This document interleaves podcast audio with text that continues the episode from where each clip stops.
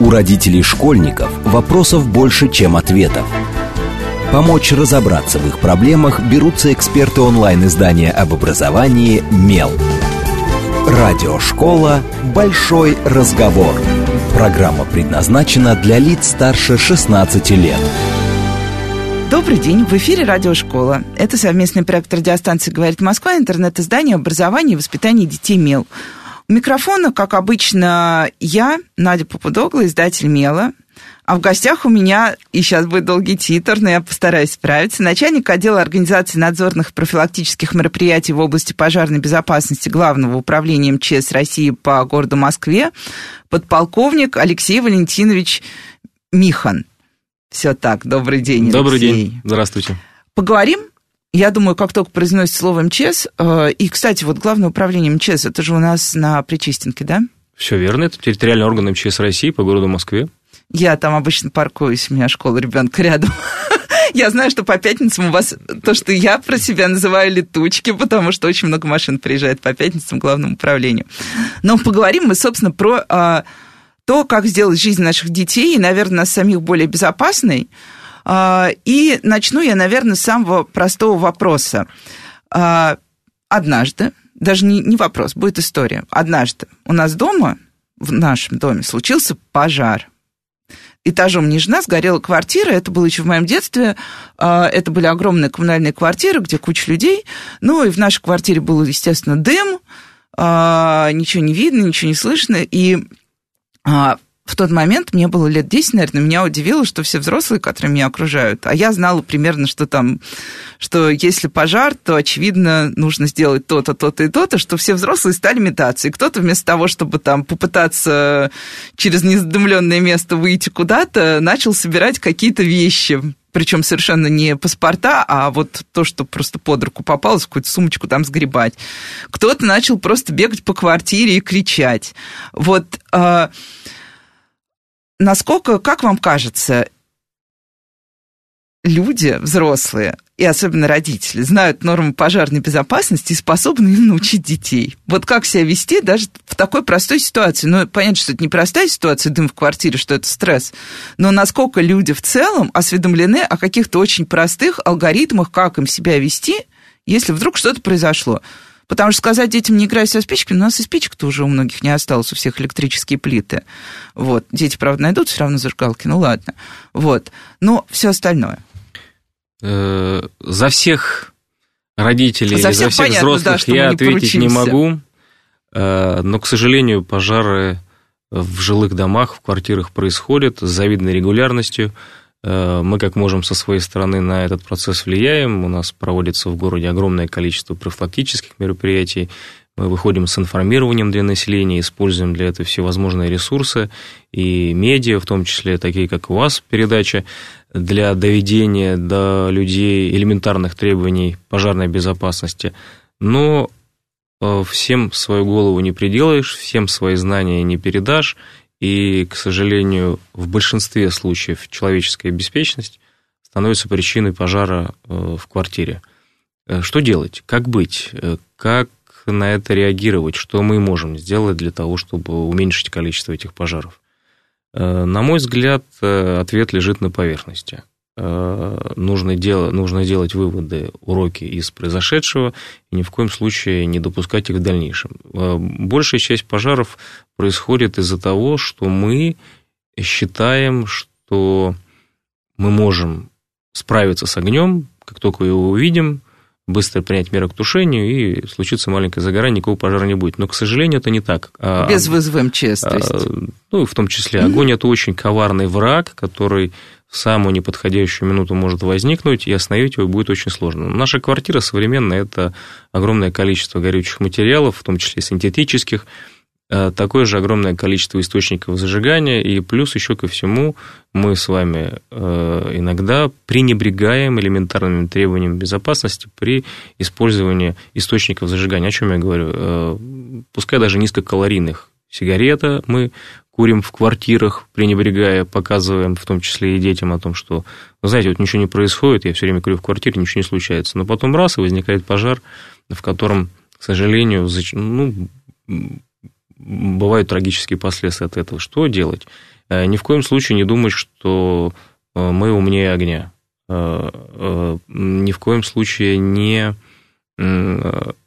использовать источники зажигания в своей квартире, если они для этого не предусмотрены. Мы не берем в расчет э, электрическое оборудование, которое, без которого наши квартиры не обойдутся, но мы должны понимать, что оно должно содержаться в исправном состоянии, обязательно должна проводиться ревизия этого оборудования, ни в коем случае нельзя использовать неисправные электророзетки, электровыключатели, ни в коем случае нельзя оставлять дома включенными те электроприборы, которые могут быть выключены, когда нет человека. То есть дома. мой муж все-таки прав, что он вырубает все, когда мы уезжаем на дачу. Он, он, мне кажется, отключает повально все электроприборы. Он абсолютно прав, потому что я поступаю точно так же. За годы службы э, я видел много пожаров, когда благополучные семьи, я не говорю про источники зажигания, а, уезжают из квартиры, приезжают на пепелище из-за того, что просто бытовой прибор некачественный был включен в электрическую сеть, и пожар развился. То есть это условный чайник, да? Любой, любой электрический ну, да, да, прибор, вот, который да. потребляет электрическую мощность. Мы не знаем, что у него внутри. Мы его эксплуатируем годы, э, иногда и десятилетия. Э, если он нам не нужен, если мы уезжаем из квартиры, все, что у нас включено в розетку, должно быть выключено. Это гарантирует нас от э, этого источника зажигания. Ну, понятно, что мы не берем, э, опять же, здесь в расчет электрохолодильники, они по условиям технологии должны быть включены, ну, какие-то еще бытовые приборы, которые выключить нельзя. Все остальное должно быть выключено. И плюс э, те источники зажигания, которые мы можем сами внести в квартиру и сами, э, из-за которых может произойти пожар. Ну, к примеру, не редкость, когда люди продолжают сушить белье над газовыми плитами. Ого. Э, большую, да. большую, да. Ну, казалось бы, ерунда, но белье, газовая плита не поймали пожар, все случилось, случилось, загорание. Религиозные праздники мы зажигаем свечи, ставим их на самое видное место, а самое видное место это у нас где? Окно, штора – пожалуйста, источник зажигания. Значит, все это надо применять очень-очень осторожно. Если вы понимаете, что вы не можете справиться с огнем, или у вас теперь есть знание о том, что такие пожары происходят, лучше ограничиться, ограничить применение в квартирах, и тогда без, ваша безопасность будет вами же и гарантирована. А если поговорить про детей, да, вот те самые пресловутые спички детям не игрушка, есть какие-то ситуации, когда вот именно детская активность в квартире вызывает вот э, там возгорание и следующий за ним пожар? Вот потому что если я, условно, думаю о своем ребенке, я понимаю, что у нас в квартире ему достаточно сложно будет каким-то образом что-то поджечь. Ну, хотя я не исключаю, что он действительно найдет где-то какую-нибудь зажигалку там или еще что-то в этом роде, или ему даст зажигалку друг. Я, например, недавно на даче нашла на втором этаже зажигалку, которая точно не принадлежала нашей семье, потому что я знаю все зажигалки в нашей семье. Вот. И говорю, это что такое? Он говорит, а, ну это вот мой друг принес, мы тут типа вот там оплавляли что-то. Они, короче, что-то там то ли паяли, то ли не паяли. Я говорю, так вы еще и паяли здесь, а там как раз очень плохие розетки. В общем, я была слегка в ужасе, говорю, больше никогда в жизни здесь ничего не делайте. В общем, про детей. Что дети могут такого нам сделать? Вернее, не нам, а самим себе, в первую очередь, в семье. Ну, вот вы только что рассказали, что вы узнали о том, что ваш ребенок поставил эксперимент, и сказали, больше так не делай. Э, я уверен, что он будет продолжать эти эксперименты до тех пор, пока... Э, пока что-то громко не хлопнет и не напугает до его. До тех пор, пока он не получит эту информацию, которую хотел получить. Огонь – это же интересно. Это красиво, это тепло, э, и хочется попробовать своими руками что-то сделать. Так вот, наша задача с вами, ну, задача нас, взрослых, поставить эти эксперименты, но вместе с ребенком показать ему огонь, показать, что он может, сначала рассказать правила поведения с огнем, где он э, нужен, где он применяется, где он не применяется. Потому что человек без огня не может, мы без него никуда не денемся. Но эти эксперименты ставят нам, родителям, на нашем примере показывать, вот это огонь, а вот это пожар. А он происходит потому, что мы, э, люди, не соблюдаем требования пожарной безопасности. Или где-то у нас есть пробелы в обеспечении пожарной безопасности поставить все эксперименты, рассказать все, как это работает, проговорить. Ну, пускай даже нам все ясно и понятно, э, мы уже имеем некий жизненный опыт, э, видели, смотрим, анализируем информацию. Для ребенка нет. Он все равно будет ставить эксперименты. Одними запретами отделаться мы с вами не можем. Поэтому э, усаживать их поудобнее и рассказывать им про элементарные требования обеспечения пожарной безопасности, показывать где нам огонь помогает, а где огонь для нас страшнейший враг. И вот тогда, когда они получат эту информацию, полностью ее у себя в голове обработают, вот тогда мы можем, наверное, с вами э, э, относительно спать спокойно, изредка повторяя пройденный материал. Ну, все как, собственно говоря, в школе. Только в доме. Это в быту надо дома делать. А если конкретно, вот что, что такого вот из вашей практики дети делают в квартирах, что возникает пожар? Вот, ну, помимо базового. Или в основном это вот эта вот игра, э, там, зажигалка спички? Пытливый детский ум, а с учетом того, что сейчас у нас огромное количество информации может получаться ребенком из... Э, Ютуба. Из э, интернет-пространства, самые различные случаи, начиная от э, баловства со спичками и зажигалками и завершая эксперименты с поджиганием горючих жидкостей – там, парфумер, парфумерии и так далее и тому подобное. Значит, но это мы говорим с вами про квартиры. Э, Ребенок же... Выходит на улицу. Выходит на улицу. Я а... помню, у вас, в де... у вас в детстве тоже наверняка были, помните, вот эти бомбочки в фольгу заворачивали, мы там что-то поджигали, серу какую-то и кидали. Вот да. это в моем детстве был любимый эксперимент уличный. Да, ну, сейчас давайте мы проговорим э, про лето. Лето что это? Лето, жара, июль, тополиный пух ну, вообще, О, кстати, да, я про него забыл. Вообще, не, вообще даже не так. Мы пережили с вами весну. Э, весна – это сухая, э, сухая трава прошлогодняя.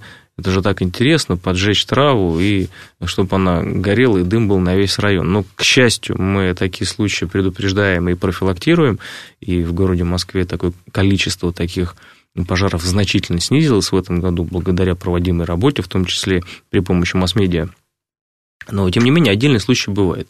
И плюс вот сейчас июль, тополиный пух, это все очень быстро загорается, очень красиво горит, э, зажигалка, поджечь, показать э, друзьям своим, какой ты смелый, как ты умеешь это делать, но э, в природной среде пожар остановить еще сложнее, во много раз сложнее, чем в быту, потому что под рукой нет ничего, кроме источника зажигания того, что горит, тушить это нечем, а развитие стихийное и остановить А тополиный пух действительно может вот так разгореться, что прям возникнет серьезный пожар, да? да? Э, конечно. Ну, сейчас, конечно, ситуация в нашем городе э, гораздо лучше с тополиным пухом, потому что и тополей стало меньше, и другие виды деревьев выросли, но тем не менее все равно какие-то скопления существуют. Понятно, что и коммунальные службы убираются, убираются, но э, где-то все равно это можно найти. Не, ну да, мы найти всегда, где-то да. он может забиться куда-то. Значит, э, был случай в моей практике, когда из-за тополиного пуха сгорел автомобиль. Э, правда, не по детской шалости, но тем не менее за, за, забился тополиный пух между кузовом и кабиной. Угу. Газель, он загорелся от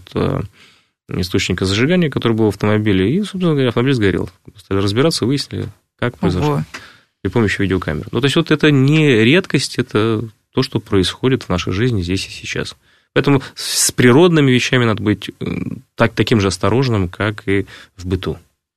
Ну, и у нас еще лето. А, лето – это дача, дача – это шашлык и гриль. Как бы, и ну вот педиатры э, из года в год нам рассказывают, как важно держать детей маленьких подальше от гриля, например, потому что любой маленький ребенок хочет проверить ладонью, насколько эта штука горячая. Вот, ну и понятно, что происходит с рукой ребенка. А, там же появляется вот этот вот как-то жидкость для розжига, что ли? да, жидкость для розжига это называется. Вот. Насколько вот здесь вот опасные ситуации могут возникать? Или все-таки вот если мы не на природе, а в рамках вот какой-то шашлычницы, гриля, ну, неважно, какого-то замкнутого пространства, всем этим занимаемся, а, что здесь важно помнить и родителям, и детям, наверное, потому что дети же тоже все тут же приходят и начинают там, ну, потому что действительно огонь – это притягательная история, мне кажется, для любого человека. Ну, с древности так да? произошло, что мы любим огонь, любим мясо на огне, да. запах его привлекает. И тут мы своим детям даем самый яркий пример на всю жизнь. Наверное, от истории с огнем, с мангалами мы еще не скоро отделаемся, даже с учетом э, технологического прогресса. Все равно мы идем и зажигаем этот огонь.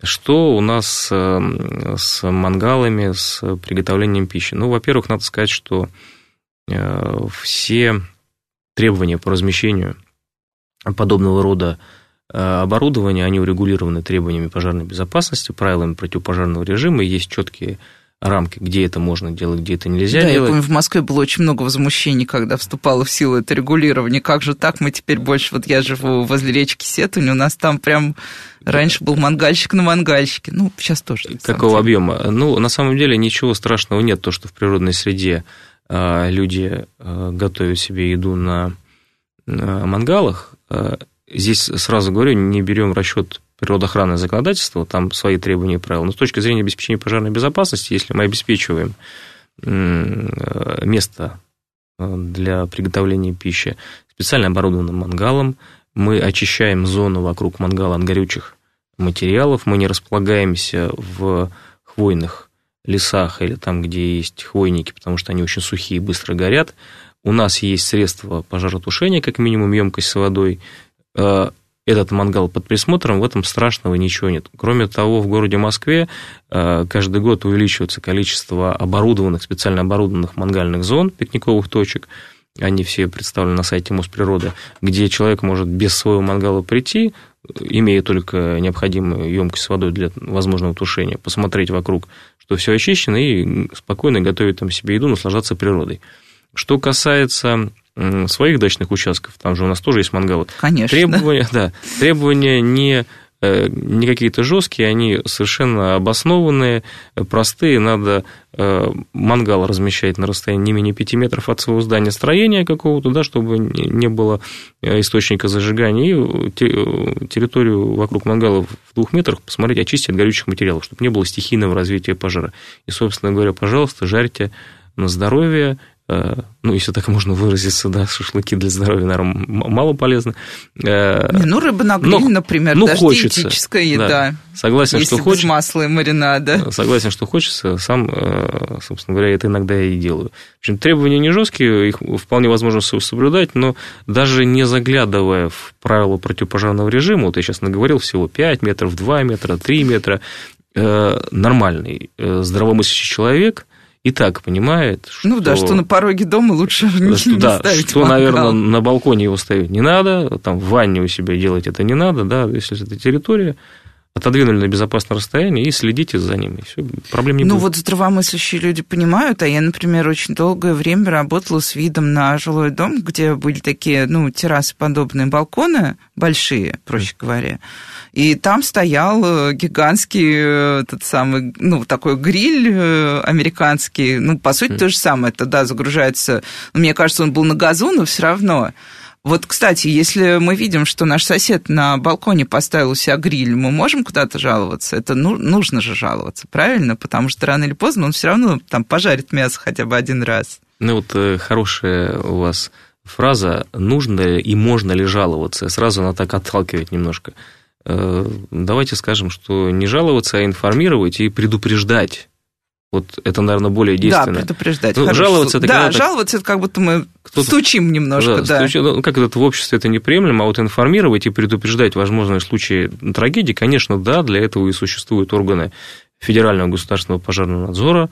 Э, мы на эти э, обращения обязательно реагируем. У нас есть небольшие сложности с реагированием на обращения, которые касаются жилых помещений, потому что жилые помещения по Конституции Российской Федерации. Да, не, получается, что нужно, наверное, еще вну... органы внутренних дел. Неприкосновенно. Там... Никто да. в ваше жилье зайти не может, и вас там внутри пожурить не может без вашего разрешения. То есть мой дом, моя крепость, что называется. Закон четко охраняет жилое помещение. Но если это связано с местами общего пользования, к примеру, да, или туда, куда мы можем попасть, мы реагируем на эти вещи. У нас есть Для этого специальные инструменты. Мы занимаемся профилактической работой, профилактической деятельностью. Мы можем гражданину объявить предостережение о недопустимости нарушения обязательных требований. И в случае, если нам закон позволяет провести контрольно-надзорное мероприятие и даже привлечь нарушителя требований пожарной безопасности к административной ответственности. А... И тут, наверное, хотела еще немножко поговорить про жизнь в многоквартирных домах, но сейчас мы пойдем на новости, поэтому немножечко пока еще продолжу вот эту тему летнюю. А есть ли что-то летом такое нетипичное? Вот мангалы понятно, да, отдых на свежем воздухе понятно, тополиный пух, да, понятно. А, что-то, что выпадает из внимания, то, что рядовые люди не принимают в расчет как вот пожароопасную историю. Или на самом деле вот мы идем в этих же базовых э, своих э, э, огневых вариантах. Ну, что мы еще с вами не обсудили? Во-первых, подготовка к летнему пожароопасному сезону, она начинается заблаговременно. Территория. Что мы делаем? Мы всю зиму копим горючие материалы, размещаем их там на своих садовых, дачных участках. Где-то, может быть, что нам не нужно, мы выбрасываем рядом с, с нашими территориями садовых товариществ, да, потом солнышко топит снег, и вот эта вся горючая масса у нас находится с вами на, в природной среде, которая при наличии источника зажигания, а мы понимаем с вами, что это не только человек, и природа может зажечь Э, огонь, костер, свет э, может э, через линзу ну, да, это известно, бутылку да, как, зажечь, да. пожалуйста, там, не знаю, молния может зажечь. Ну, понятно, что для Москвы эта история все-таки меньше, наименее актуальная, потому что Москва все-таки такой относительно влажный город, да, по сравнению с другими регионами, где сухая погода может на протяжении всего летнего сезона стоять. Но, тем не менее, такие риски существуют, поэтому в подготовке к пожаропасному сезону надо обязательно убирать все горючие материалы с, с территории, особенно территории, э, которые подвержены угрозе природных пожаров. А горючие материалы – это что в данной ситуации? Горючие материалы – это, пожалуйста, хворост, Угу. Трава, по, сухая, сухая трава, собранная. порубочные остатки, э, не знаю, старые деревянные конструкции. Все, что может гореть на воздухе. Угу гореть может... Э, ну, классический треугольник пожара выглядит следующим образом. Для того, чтобы случился, случилось загорание или да, получился огонь, нам нужен источник зажигания. Это э, пожалуйста, спички, молния, солнце. электричество, там, линзованный свет через солнце. Нам нужен кислород воздуха, который никуда от нас с вами не делся и не денется. Да. И то, что горит, это горючий материал. Вот при наличии этих трех вещей Э, если они сходятся вместе, у нас случается с вами огонь. Вот огонь это хорошо, а пожар это плохо. То есть, проще говоря, я просто специально переспросила, а то многие воспринимают горючие материалы, как будто у них там канистра с бензином, вот это горючий материал, а старая трава, которую просто сгребли куда-то в угол участка, она там копится уже не первый сезон и благополучно сушится, особенно вот сейчас вот стояли, например, в Москве жаркие дни, Э, и я немножечко с ужасом тоже наблюдала на даче, как наш сосед избавлялся от горючих материалов, потому что была жара, но при этом жара с ветром. И вот он э, э, ну, как у нас это обычно делают, в огромной бочке все это жег, из бочки вылетали искры, летели в сторону нашего участка, я ходила и смотрела, не лежат ли у меня где-то сейчас горючие материалы, ну, то есть, да, как, ну, потом я, правда, пошла и поговорила, попросила его как чуть-чуть э, умерить активность хотя бы до э. момента, пока ветер не остановится. Вы э, в следующий раз, когда он будет так же поступать, скажите, что вы обладаете знаниями, вы внимательно изучили требования пожарной безопасности и выяснили, что в ветреную погоду разжигать костры или сжигать мусор нельзя ни в коем случае, а объем того резервуара, в котором он сжигает, не должен превышать одного кубического метра. Он должен постоянно смотреть э, за ним для того, чтобы ничего не разлетелось. Иначе он будет правонарушителем. Ну и, собственно говоря, такая история может стать причиной пожара не только на его участке, но и на, ну, сосед... собственно, на да, у нас... Ну, вот он послушал, э, мне кажется, только когда пришли трое наших соседей э, и поговорили с ним уже даже как-то не про то, что мы что-то понимаем, а уже типа, что либо ты тушишь, либо мы сейчас вызовем кого-нибудь. Вот тогда человек как-то сказал, ну ладно, ладно. А потушу, сожгу в следующий раз. Сейчас мы прервемся на короткие новости и сразу после этого поговорим еще о том, как нам жить безопаснее и как детям, кстати, объяснять. Вот про детей сейчас поговорим. С вами Радиошкола, не отключайтесь. У родителей школьников вопросов больше, чем ответов. Помочь разобраться в их проблемах берутся эксперты онлайн-издания об образовании «Мел». Радиошкола «Большой разговор». Добрый день. А, в эфире снова радиошкола. Это совместный проект радиостанции «Говорит Москва. Интернет. Издание образования и воспитания детей МЕЛ». У микрофона по-прежнему я, Надя Попудогла, главный редактор МЕЛа. В гостях у меня по-прежнему Алексей Михан, начальник отдела организации надзорных профилактических мероприятий в области пожарной безопасности Главного управления МЧС России по городу Москве. Так, договорила, договорила, договорила. Извините, прям всегда сложно с э, титрами э, когда они занимают больше трех строк. Говорим мы о пожарной безопасности и перейдем к профилактике, на самом деле. Один раз, когда моему ребенку было лет шесть, мы с ним поехали в одну из московских пожарных частей, где проводили такой, ну, какой-то интерактивный вот урок или что-то в этом роде, ну, не урок даже. В общем, где рассказывали о том, действительно, как возникает огонь, как справляться с огнем. Потом была какая-то маленькая полоса препятствий для детей. Я, на самом деле, была очень рада, что я сходила вместе с ребенком на это мероприятие, потому что я узнала, что если у меня загорелась машина, то ни в коем случае нельзя сразу распахивать капот и начинать там все заливать, потому что таким образом я никогда об этом не задумывалась, но, но тут стало все логично, потому что, ну, как бы много кислорода, горение, естественно, усиливается. Вот. После этого э, к моему ребенку приходили, он еще был в детском саду, в старшей группе, к ним как раз приходили а, а, сотрудники МЧС и рассказывали вот это вот там, типа, что нельзя делать, что надо делать и так далее. Я из этих двух мероприятий поняла одно, что мероприятие, где ребенок все это видит, может потрогать, почувствовать, намного полезнее, потому что из нашего визита в пожарную часть ребенок, правда, вынес э, еще пытался меня заставить самоспас, самоспас, да, называется? А, Самоспасатель. Да, он, он меня заставил купить эту штуку, потому что сказали, что желательно, чтобы в квартире это было помимо огнетушителя. И вот он потом еще полгода проверял, все ли у нас лежит на месте.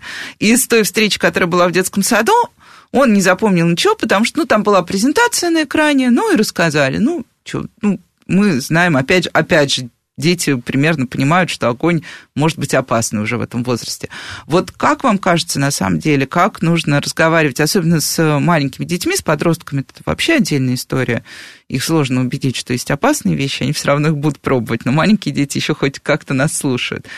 Вот как нужно проводить уроки в школах, проводить вот такие наглядные мероприятия, делать их больше и доступнее, потому что я, живя в Хамовниках, вот на это мероприятие ездил куда-то на северо-запад Москвы, если мне память не изменяет. Ну, то есть мы прям куда-то далеко поехали, это была целая история. Как профилактировать так, чтобы дети верили, а не э. просто сидели и зевали? Ну, вообще, э, дети очень частые гости у нас э, в наших пожарных частях. Мы стараемся собирать их небольшими группами и Э, рассказывать им э, элементарные требования пожарной безопасности уже на нашей территории. Мы показываем технику. Э, немножко, конечно, пандемийные годы эту деятельность нам ну, тут, мне кажется, всю нашу деятельность, да, да. сократили, но, тем не менее, сейчас мы опять набираем обороты. Не надо никуда ездить далеко. У нас пожарные части в городе Москве расположены в каждом районе, в каждом округе. Время прибытия пожарных подразделений до объекта составляет не более 10 минут, поэтому рядом с вашей школой, рядом с вашим домом есть пожарная часть, куда можно предварительно позвонить, либо позвонить там, в территориальный отдел МЧС России, договориться о встрече, вас обязательно примут, расскажут вам, покажут, э, как выглядит пожарная машина, какие они применяют средства тушения, что надо делать при пожаре. Сейчас мы об этом обязательно поговорим э, и когда ребенок попадает в эту среду и видит все наглядно, вот он, перед ним боец пожарной охраны, у него есть боевая одежда, каска, ремень, топор, вот его пожарная машина, в которой есть пожарные рукава и иное пожарно-техническое оборудование, вот огнетушитель. И он понимает, что эта история не что-то такое абстрактное, абстрактное да. про то, что ему читали в книжках, а это что не есть самая реальная вещь. Пожары случаются, и обязательно надо думать, прежде чем играть с огнем, уже по-другому воспринимается вся эта история. А теперь что, что делать? Что рассказывать детям, даже если да. вы не попали в пожарную часть, или как повторять? Что делать при пожаре? А, город Москва – город с огромным количеством высотных или жилых домов, или дома повышенной этажности, с квартирами. В городе Москве пожарные на пожар, как я уже сказал, прибывают достаточно быстро, до 10 минут до 10 минут. Если вы стали свидетелем пожара или в вашем доме произошел пожар, э, целесообразнее всего дожидаться помощи в своей квартире. Ну, только если не ваша квартира, конечно, горит, понятно, что... А если подо мной горит квартира? Вот, вот прям если вы понимаете, что... Э, огонь близко где-то, да? Если огонь уже у вас... Ну, во-первых, у нас дома все железобетонные, э, у железобетонных конструкций есть предел огнестойкости, который будет противостоять огню в течение определенного времени. Поэтому если вы понимаете, что идут, идет дым, надо закрыть все окна, закрыть все двери и дожидаться помощи. Какая самая большая ошибка, которая совершается в многоквартирных домах, где мы, к сожалению, э, могут страдать люди, когда случается пожар внизу, на ниже лежащих этажах, и люди, выбегая на лестничную клетку, выбегая в коридор, э, получают отравление продуктами горения, которые распространяются по лестничной клетке. Угу. Да, пытаются эвакуироваться по ней, и вот там у нас самая большая проблема. Поэтому в городе Москве, если прям не ваша квартира горит, если вы понимаете, что вы в состоянии дождаться помощи пожарных профессиональных подразделений, э, закрыть окна, закрыть двери и э, дождаться этой помощи.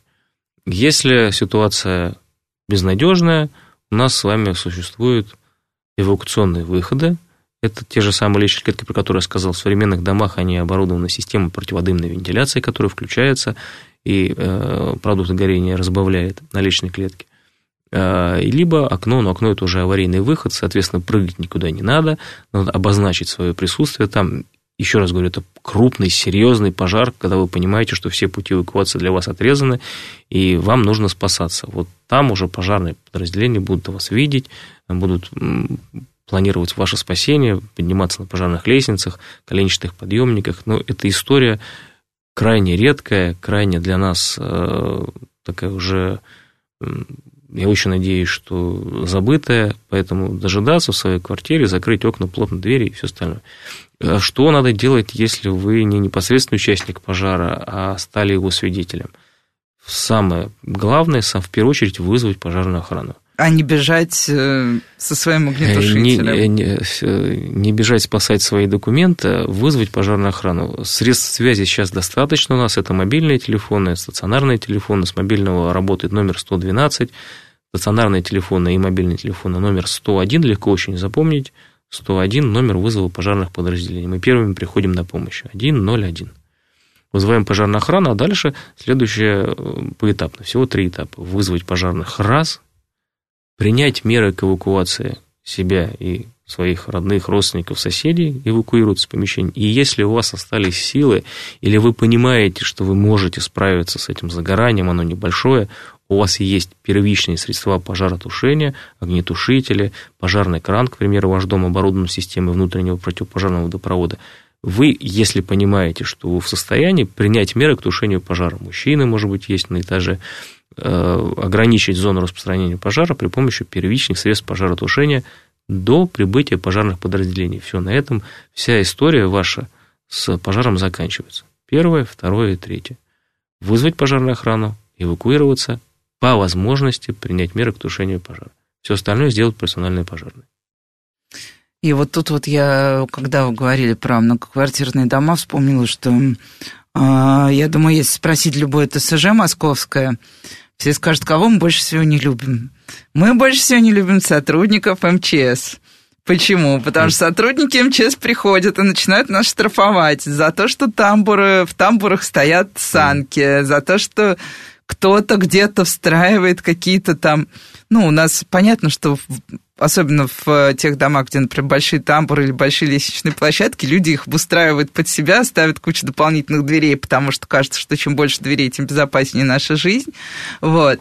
А, вот это все делается как раз для того, чтобы, я сейчас не про штрафы, а в целом э, стремление очистить э, жизненное пространство от лишних предметов, это делается, чтобы снизить количество вот тех самых горючих вещей, Э, чтобы ускорить эвакуацию, или там есть еще какие-то дополнительные смыслы в том, что МЧС действительно пытается добиться от... Особенно это не любят семьи с детьми, потому что мы же главный генератор мусора вокруг mm. квартир, у нас велосипеды, самокаты, коляски, тра-та-та, там куча всего всегда стоит. Ну, если есть возможность поставить. Вы серьезную очень тему затронули э, пожарная безопасность жилых многоквартирных домов. Действительно, э, мы, люди, считаем все то пространство, которое рядом с нами, оно принадлежит нам. Мы с соседями своими поделили наш приквартирный холл, решили, что у кого-то будет стоять шкаф, у кого-то будет стоять велосипед, у кого-то санки. Но это хорошо, если мы договорились. Обычно люди не договариваются, друг на друга начинают жаловаться. И, по сути дела, обоснованно, потому что э, приквартирный холл или лестница, общая личная клетка, она э, служит для пожарных, это путь эвакуации. То есть на профессиональном языке это путь движения людей от места пожара в безопасную зону.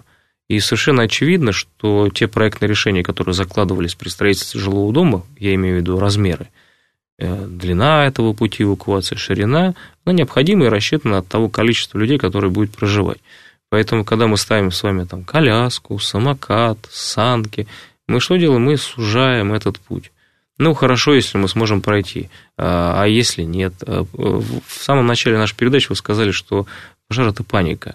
И человек э, в обычной ситуации может трезво э, рассудить ситуацию, проанализировать и принять решение. На пожаре думать некогда. И мозг человека работает совершенно по-другому. Там отключаются все мыслительные процессы и направлено только одно – спастись, убежать. И поэтому как будет человек действовать, как будет действовать группа людей, когда эвакуационный путь загроможден, э, мы сами не понимаем. Ну, понимаем, понимаем, что будет сложно. И следующий момент о том, о чем я говорил, что горючие материалы на путях эвакуации – это возможно, источник э, для пожара. Почему мы ограничиваем, ну не мы, а требования пожарной безопасности, которые мы контролируем, ЧС России контролирует, ограничивают размещение на путях эвакуации горючих материалов, потому что горючие материалы э, при наличии источника зажигания станут пожаром, и те опасные факторы пожара, про которые мы говорили, они мгновенно образуются на путях эвакуации. То есть человек э, становится э, заложником пожара. Да, я представила себе эффект четырех покрышек, загоревшихся в холле многоквартирного дома. Мне кажется, это прям, ну, нас же хранят резину часто. Ну, покрышка это вообще очень страшно, потому что резина, когда горит, она выделяет огромное количество тепла, плюс ядовитый дым. Э, в основном человек страдает на пожаре, конечно, от дыма. Первичные факторы пожара – дым, э, достаточно несколько вдохов, чтобы человек потерял сознание, и в бессознательном состоянии еще несколько вдохов, и, к сожалению, последствия могут быть самыми трагичными.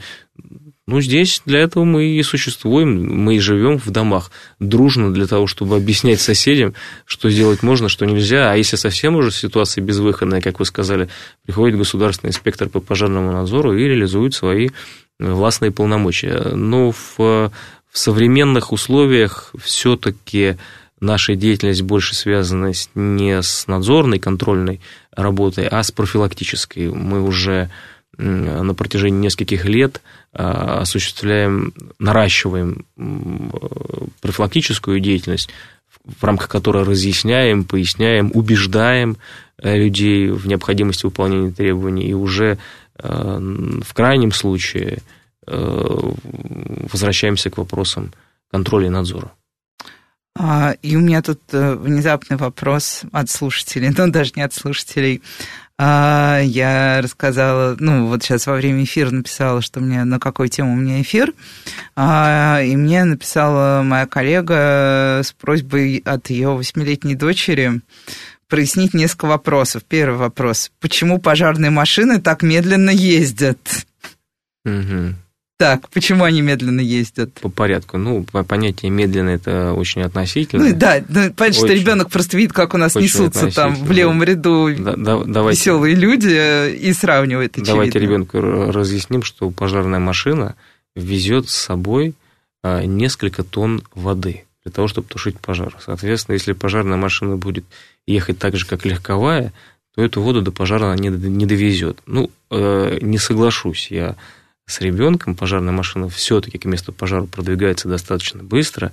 Э, водители в московском пожарно-спасательном гарнизоне оп, очень опытные люди. И, как я сказал, что на пожар мы прибываем не позднее 10 минут. Вот второй вопрос был как раз про воду. Сколько воды едет в машине? И зачем вода, если есть пена? Все зависит от машины, но, как правило, в, в цистерне вывозится около 4 тонн воды, угу. что-то... А пена нужна нам для того, чтобы тушить определенные классы пожаров, потому что не все можно тушить водой. А пена имеет такое свойство э, э, растекаться по месту пожара, по очагу пожару, и закрывать свою площадь, э, изолировать кислород от горения – то есть она как шапка, как шуба накрывает э, очаг пожара, изолирует кислород, и огонь затухает. Но это нужно только для определенных классов пожаров, там, где мы не можем тушить водой, или вода неэффективна. Не, не каждый пожар можно потушить водой, особенно пожары, которые получили э, большое развитие. Ну, я так понимаю, что вот как раз пожары, которые связаны с ДТП, тоже обычно же пеной начинают тушить? Э, пеной тушить автомобили эффективнее, потому что в автомобиле есть а, легко воспламеняющиеся угу. горючие жидкости, которые тушить водой сложно, их накрывают шапкой пены и изолируя кислород, тушит. Вот, и последний вопрос сколько весит костюм пожарни, пожарного, я не очень понимаю. Речь идет, очевидно, о полной амуниции вот э, с баллонами, там совсем... Все, она застала меня врасплох. Я не знаю, сколько весит костюм пожарного, но а, современный костюм пожара достаточно комфортный. А, надо понимать, что этот костюм предотвращает э, перегрев бойца пожарной охраны. Это нужно для того, чтобы приблизиться как можно близко, угу. ближе к очагу загорания. А там, поверьте мне, очень жарко. А, плюс у пожарного есть пожарно-техническое вооружение, как, как правило, это топор, которым он скрывает конструкции, плюс каска, а, которая предотвращает э, от э, неблагоприятных воздействий на пожаре. Там, то есть, затрудняюсь сказать, сколько весит, но пожарному достаточно комфортно в боевой одежде, с точки зрения ну, то есть, как, общем, как, как участника да. тушения пожара, как участника тушения пожара. Но в обычной жизни, конечно, в таком костюме ходить не очень, комф... не очень комфортно, особенно я... в нашу жару. Я думаю, да, в обычной жизни бы никто и не стал бы по доброй воле, ну, разве что на какое-то костюмированное мероприятие и в квази-костюм. А, ну и тоже спрошу, э, тема детских лагерей, она как бы немножечко пошла на спад, и на самом деле в последнее время внимание к ней стало ниже, ну тем более, что у нас было несколько трагических ситуаций в предыдущие годы, они не были связаны с пожарами, они были связаны с э, другими нормами безопасности, а, но так или иначе, насколько это вот э, в, ну, понятно, что любое детское учреждение проходит такие же проверки пожарной безопасности, ну, в общем, как все объекты у нас, по-моему, должны пройти определенные проверки. Есть ли какая-то специфика у детских учреждений, что именно вы проверяете и что именно вы проверяете перед летним сезоном, например, вот в точках, где будут размещены дети, там, тот же городской лагерь, там, например, какой-нибудь? Ну, не совсем так. Э, МЧС России сейчас не все и всех проверяет. Э, существуют Ага, то есть эта система отошла уже Существенные ограничения в проведении контрольно-надзорных мероприятий. Это связано и с защитой малого и среднего предпринимательства, и с общей тенденцией ослабления давления на бизнес, на хозяйствующие субъекты. То есть не все так просто. МЧС России не в каждую дверь заходит и не все объекты проверяет. Но все, что связано с, с детьми. обеспечением безопасности детей, с детскими учреждениями, здесь никаких послаблений нет. А здесь мы, как и прежде, работаем в том же русле, в том же направлении, как и раньше. Правильно вы совершенно отметили, что когда начинается детская летняя оздоровительная кампания, МЧС России э, наряду с другими контрольно-надзорными органами готовится к э, оздоровительной кампании и проверяет здания, сооружения, строения, э, которые будут задействованы в летнем отдыхе детей – Э, в городе Москве их не так много. На территории Троицкого Новомосковского округа есть Э, два детских лагеря. Э, у нас есть некоторое количество э, лагерей дневного пребывания. Да. Везде мы с ними проводим работу. В большей части, как я сказал, это профилактическая работа. Мы посещаем эти учреждения с профилактическими визитами, общаемся с руководителями организации, с ответственными за обеспечение пожарной безопасности, подсказываем им, как действовать в случае пожара, какие мероприятия необходимо выполнять в первую очередь. Э, также с детьми проводим мероприятия, то, о чем мы говорили, приглашаем их в пожарные части, сами приезжаем туда, э, привозим пожарные машины, уже можно на месте посмотреть. Вот. Э, в, во всех регионах такая существует межведомственная комиссия, которая занимается вопросами детского отдыха. У нас есть информационный обмен соответствующий с правительством Москвы, с Департаментом культуры, который детский отдых в Москве организует. Общем, здесь эта работа под полным контролем, э, мы от нее не уходим ни на шаг, и вплоть до начала учебного года э, мы э, постоянно представлены в этих зданиях, сооружениях с нашими знаниями. Отдельная тема – это загородные лагеря палаточного типа. В Москве эта история не очень распространена, но в регионах распространена, и МЧС России несколько лет назад Э, был инициатором принятия изменений в законодательстве Российской Федерации в правилах пожар... противопожарного режима. Э, целый раздел ввели, где описали требования к палаточным лагерям, как они должны устраиваться, на каком расстоянии располагаться, сколько можно палаток в группе иметь, как э, обеспечивать электроснабжение этих палаток, какая должна быть противопожарная защита, системы противопожарной защиты, как должны проводиться инструктажи и так далее и тому подобное. То есть все это урегулировано законом, общедоступно и применяется при организации детского отдыха. А что вот, может быть, вы вспомните какое-нибудь типовое нарушение пожарной безопасности, вот, которое именно в детских учреждениях допускается? Вот, может быть, есть какая-то такая история, которая повторяется? Ну, мы же знаем, как у нас все происходит там, что из раза в раз мы повторяем примерно одни и те же ошибки, даже зная, как правильно. Вы знаете, здесь, наверное, будет не очень уместно разговаривать про детские учреждения, вообще в вопросах обеспечения пожарной безопасности в целом зданий. Да, э, давайте есть, так, да. Э, есть э, проблемы, которые, к сожалению, решаются плохо, но а, они в целом понятны, потому что пожарная безопасность – это не всегда дешево. То есть понятно, что современные средства пожаротушения, пожарная сигнализация, оповещения – это все-таки затраты. И не всегда собственник охотно идет на эти траты. И не всегда э, удается простыми словами убедить, что вот те траты, которые существуют сейчас, они предупредят опасность или большие материальные потери в случае пожара. То есть человек, который не переживал пожара или не был свидетелем пожара, ну, убедить иногда сложно. Почему он должен потратить несколько сотен тысяч рублей или несколько десятков тысяч рублей сейчас, когда пожар, может быть, будет, может, не будет. Вот это общая проблема, наверное, которая существует. Ну, убеждаем, рассказываем, показываем, подсказываем, ну, иногда в административном порядке э, требуем э, выполнения каких-то требований.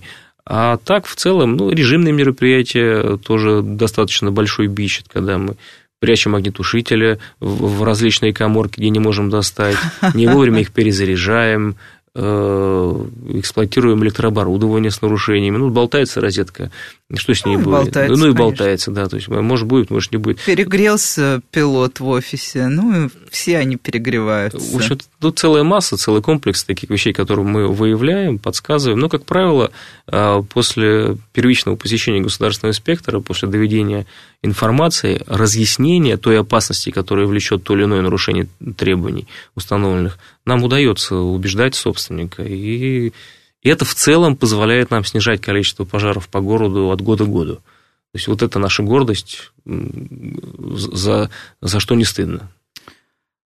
Ну, это отлично. Эфир у нас, да, заканчивается. А,